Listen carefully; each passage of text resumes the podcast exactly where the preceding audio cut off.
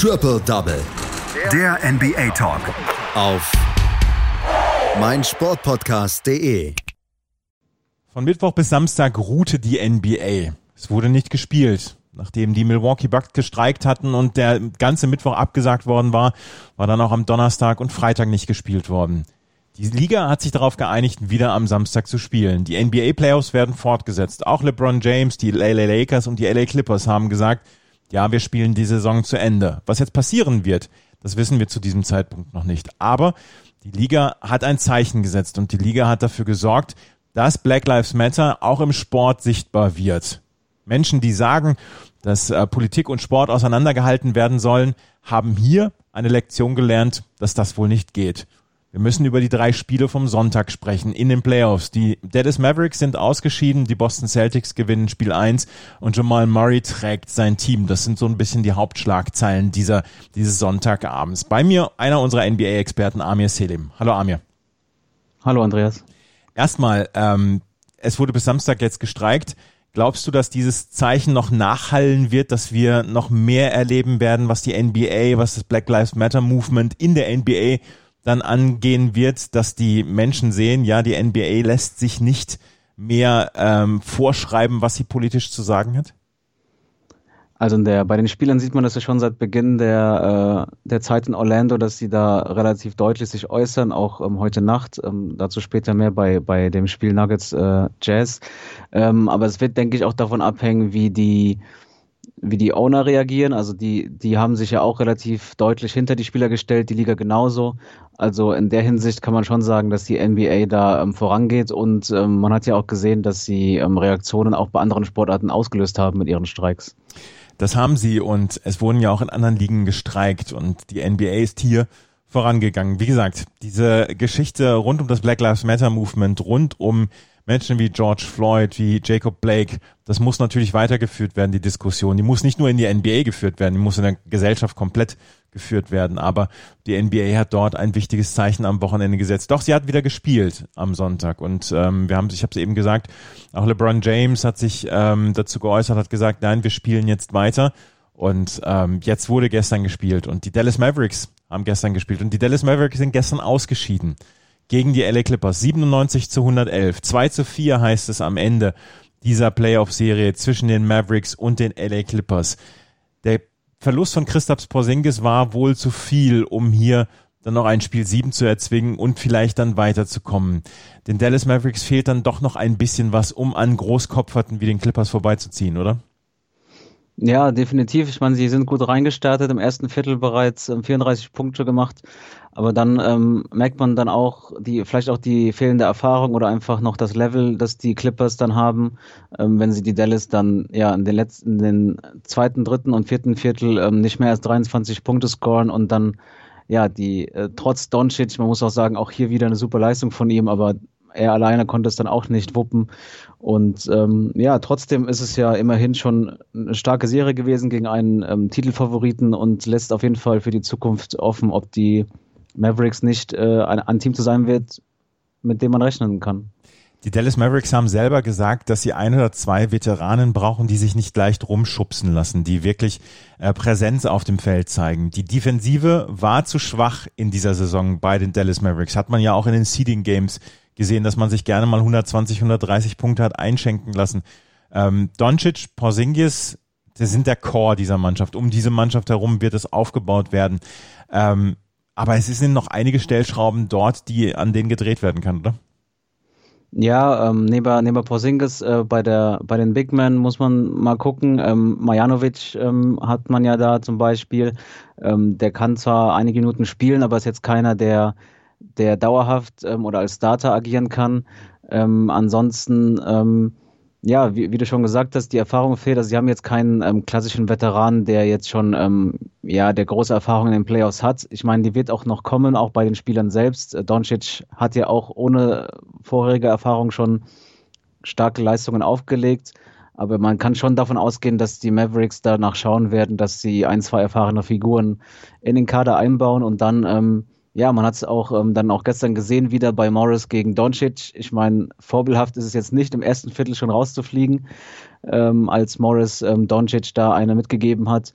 Aber trotzdem gerade solche Sachen, ähm, man hat auch gemerkt, dass Doncic auch nach dem Spiel davon ähm, ja, beeinflusst war oder zumindest darüber nachgedacht hat. Und ich denke, auf solche Sachen könnten die Mavericks dann achten.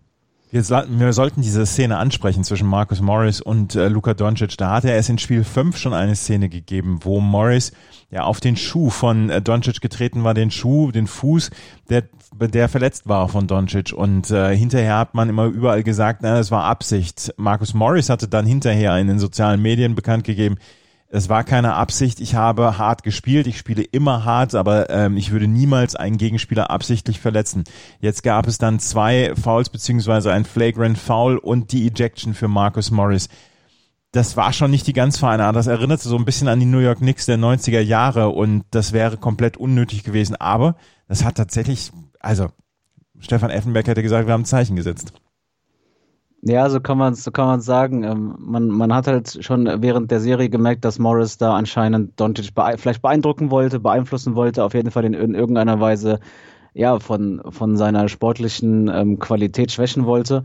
Und äh, man muss ja sagen, es hat jetzt nicht so gut funktioniert. Doncic war weitestgehend dominant in der Serie von Dallas Seite, aber trotzdem ähm, hat er da weitergemacht und gestern ähm, ist es dann war es dann wohl doch ja, ein bisschen zu viel, äh, wenn man schon im ersten Viertel rausfliegt. Ich glaube nicht, dass das dann ähm, das Ziel von Morris war. Und ähm, ja, aber wie du gesagt hast, ähm, Zeichen setzen. Ähm, ich glaube, wie gesagt, die, die Mavericks bräuchten selbst vielleicht ein, zwei Spieler, die aus, die solche Dinge machen können, beziehungsweise die dann auch ähm, ja über das Sportliche hinaus noch etwas anbieten und ja, vielleicht könnten sie solche Spieler wie Morris dann auch gebrauchen. Wir müssen darüber sprechen, dass die Clippers jetzt weitergekommen sind und es jetzt das äh, Duell gegen die Lakers geben wird. Ähm, die Clippers haben mit 111 zu 97 gewonnen. Paul George ist während der Serie aufgewacht, war aber die meiste Zeit ja so ein bisschen unsichtbar. Kawhi Leonard trägt das Team. Ivica Subac, äh, sie haben einen guten Center unterm Korb. Äh, Landry Shamet hat eine ordentliche Serie gespielt. Was glaubst du, was wird nötig sein für die Clippers dann gegen die Lakers zu bestehen? Also sie brauchen definitiv ähm, von George noch konstantere Leistungen. Er hat hatte ein, ein paar gute Spiele jetzt dann doch zum Ende der Serie. Aber ähm, darüber hinaus, ähm, er hat eben auch gestern wieder Schwächen beim Wurf gehabt, nur zwei von sieben ähm, von der drei, sechs von 19 aus dem Feld. Also man, äh, Leonard alleine ähm, wird es gegen die Lakers nicht reißen können, dafür sind die Lakers einfach zu stark.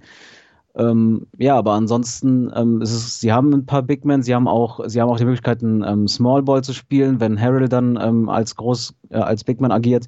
Also sie sind schon äh, vielseitig aufgestellt und ja, es ist einfach auch nochmal was anderes, wenn man gegen ähm, ja, die Lakers spielt, gegen LeBron spielt. Ich glaube, da sind die Spieler dann auch nochmal etwas anders unterwegs als, als gegen die Mavericks und äh, trotz, man darf davon ausgehen, dass es eine enge, enge Serie wird.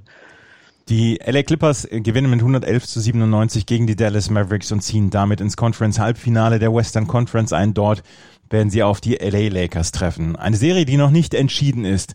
Das ist die Serie zwischen den Utah Jazz und den Denver Nuggets. 119 zu 107 heißt es im Must-Win Spiel 6 für die Denver Nuggets. Und wir können sagen, Amir, Jamal Murray, ja, wenn man sein Team auf den Schultern tragen will, dann muss man so spielen wie Jamal Murray letzte Nacht. Ja, es ist, ja, wie soll man sagen, Wahnsinn beschreibt, glaube ich, ganz gut. Es, er war ja schon die letzten beiden Spiele, ähm, die er ja ohne Turnover und mit über 90 Punkten abgeschlossen hat, schon der, der starke Mann oder der starke Spieler ähm, in, der, in der Serie geworden. Und gestern ging es da ähm, ja genauso weiter. 50 Punkte gemacht. Jetzt ist er genau wie Mitchell, der, da, der das bereits in der Serie geschafft hat und eine Marke, die die wenigsten Spieler in den Playoffs erreichen. Aber er liegt macht genau da weiter und ja, er ist vielleicht der Hauptgrund, warum die Nuggets noch in der Serie drin sind, nachdem sie 3-1 hinten lagen. 17 von 24 aus dem Feld, 9 von 12 Dreiern, 7 von 9 Freiwürfen hat er gemacht, 5 äh, Rebounds, 6 Assists. Das sind fast Computerspielzahlen, die Jamal Murray letzte Nacht aufgelegt hat. Dazu 22 Punkte von Nikola Jokic und 18 Punkte von Jeremy Grant. Das sind drei ähm, fantastische Spielerleistungen, gegen die man erstmal ankommen muss. Die Denver Nuggets mussten gewinnen. Ja, und sie haben es geschafft. War der Sieg in irgendeiner Weise irgendwann in Gefahr? Weil nach dem ersten Viertel haben sie sogar noch zurückgelegen. Ja, sie haben immer, sie haben dort zurückgelegen, aber vor allem seit dem zweiten Viertel ja dann ähm, waren sie in Führung und konnten auch die Führung gut behaupten. Also zwar kam die, Nugget, die Jazz haben zwar immer wieder versucht, ranzukommen, aber allein ähm, im letzten Viertel ähm, auch da hat Murray nicht äh, losgelassen. Also Murray mit 21 Punkten allein im letzten Viertel, Mitchell mit 17 auf Jazz-Seite. Also es war, es wurde zum Art Shootout im letzten Viertel, aber so näher als, als sechs beziehungsweise sieben Punkte kamen die Jazz da nicht mehr ran. Und ähm, ja, also das, sie konnten dem Druck widerstehen und zeigen, dass sie auf jeden Fall, ähm, nachdem sie ja in den ersten Spielen ja durchaus ihre Schwächen hatten, jetzt dann ja, rangekommen sind und man darf sehr gespannt sein, ob sie dann im letzten Spiel da, da einen noch draufsetzen können. Am Ende hatte für die ähm, Utah Jazz hatte Donovan Mitchell 44 Punkte, 14 von 25 aus dem Feld, 21 Punkte für Mike Conley. Soll man nicht vielleicht Mitchell und äh, Jamal Murray einfach eins gegen eins aufs Feld schicken? Ja, das hat man äh, online oft gelesen ähm, bei vielen Fans, weil man das Gefühl hat, ja, die beiden sind auf jeden Fall die dominanten Figuren in dieser Serie. Ähm, da muss man vielleicht sagen, ähm, sie sind die ersten Spieler nach Iverson, Chamberlain oder Jordan, die, die gleich zwei, zweimal 50 Punkte auflegen in einer in Playoff, in einer Playoff-Runde. Also ähm, ja, sie sind auf jeden Fall on fire, wie man so sagen kann. Und ähm, es wird definitiv auf die beiden ankommen. Aber da ist halt auch die Frage, wer hat vielleicht den stärkeren, äh, die stärkere Unterstützung und äh, wie du schon angesprochen hattest, Jokic Grant äh, mit guten Partien ähm, bei der Jazz-Seite vor allem Mike Conley, aber es ist halt die Frage, ob dann vielleicht offensiv oder auch ähm, da mehr angeboten wird von den Nuggets. In der Nacht von Dienstag auf Mittwoch gibt es Spiel 7 zwischen Denver und Utah. Dein Tipp? Ich würde Stand jetzt sagen, die Denver Nuggets, aber vielleicht äh, bin ich da auch ähm, zu beeinflusst von den letzten beiden Partien. Aber sie wirken, ähm, ja, sie wirken breiter aufgestellt und etwas besser als die ähm, Jazz. Werde ich dran erinnern. Die, die Denver Nuggets gewinnen gegen die Utah Jazz mit 119 zu 107. Hier geht es an ein Spiel 7. Spiel 1 hat es letzte Nacht auch gegeben oder gestern Abend schon. Die Boston Celtics mussten bei, in Anführungsstrichen, den Toronto Raptors ran. Und am Ende steht ein klarer Sieg für die Boston Celtics. 100, 112 zu 94. Und man hatte dann schon das Gefühl, dass das nach dem ersten Viertel schon entschieden war.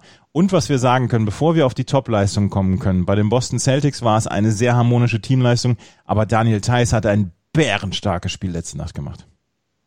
Ja, er hat ähm, an den Brettern ja, ist stark gemacht, 15 Rebounds, ähm, vor allem in der Defensive mit 13 Rebounds, ähm, wichtige, wichtige Rebounds geholt.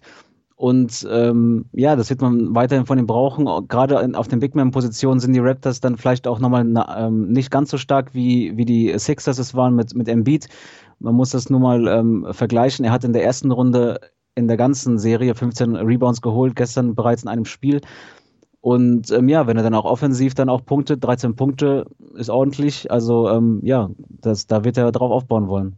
Ist das der Grund, warum die Boston Celtics immer an ihm festgehalten haben, warum sie immer gesagt haben, Leute, lasst Daniel Theiss in Ruhe, der ist wichtig für uns? Ja, sie sind, sie, sie, man braucht gute Big Men. Man hatte letztes Jahr noch Al Horford bei sich, ähm, der dann auch spielerisch vielleicht noch etwas stärker ist als Daniel Theiss, aber ähm, er ist definitiv jemand, der dann die Energie mitbringt und äh, auch vor allem defensiv dann seine Leistung bringt. Und ähm, ja, er überzeugt und ist nicht äh, zu Unrecht ähm, Starter momentan bei den Celtics.